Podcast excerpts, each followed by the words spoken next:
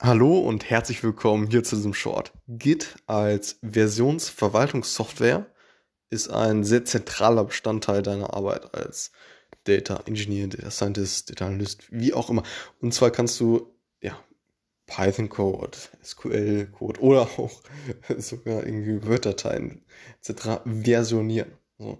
Das heißt, äh, ja, du kannst an Tag X sagen, okay, das möchte ich abspeichern, das ist ein Stand des, äh, des Skripts und dann kannst du am nächsten Tag nochmal einen Stand äh, speichern.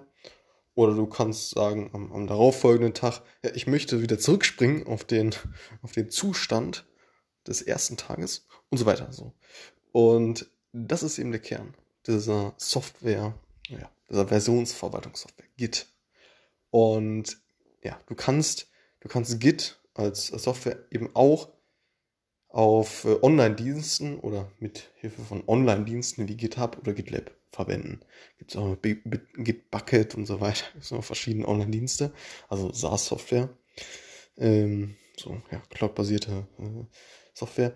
Ähm, GitHub ist ähm, meines Wissens nach am größten und ist eben, ja, wie, wie schon erwähnt, sehr, sehr zentral bei deiner Arbeit als ja, Data Engineer, Data Scientist und Data Analyst.